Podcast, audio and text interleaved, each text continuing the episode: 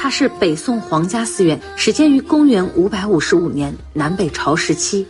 位于八朝古都开封。据说，是建在战国时期四大公子之一信陵君的宅院旧址之上。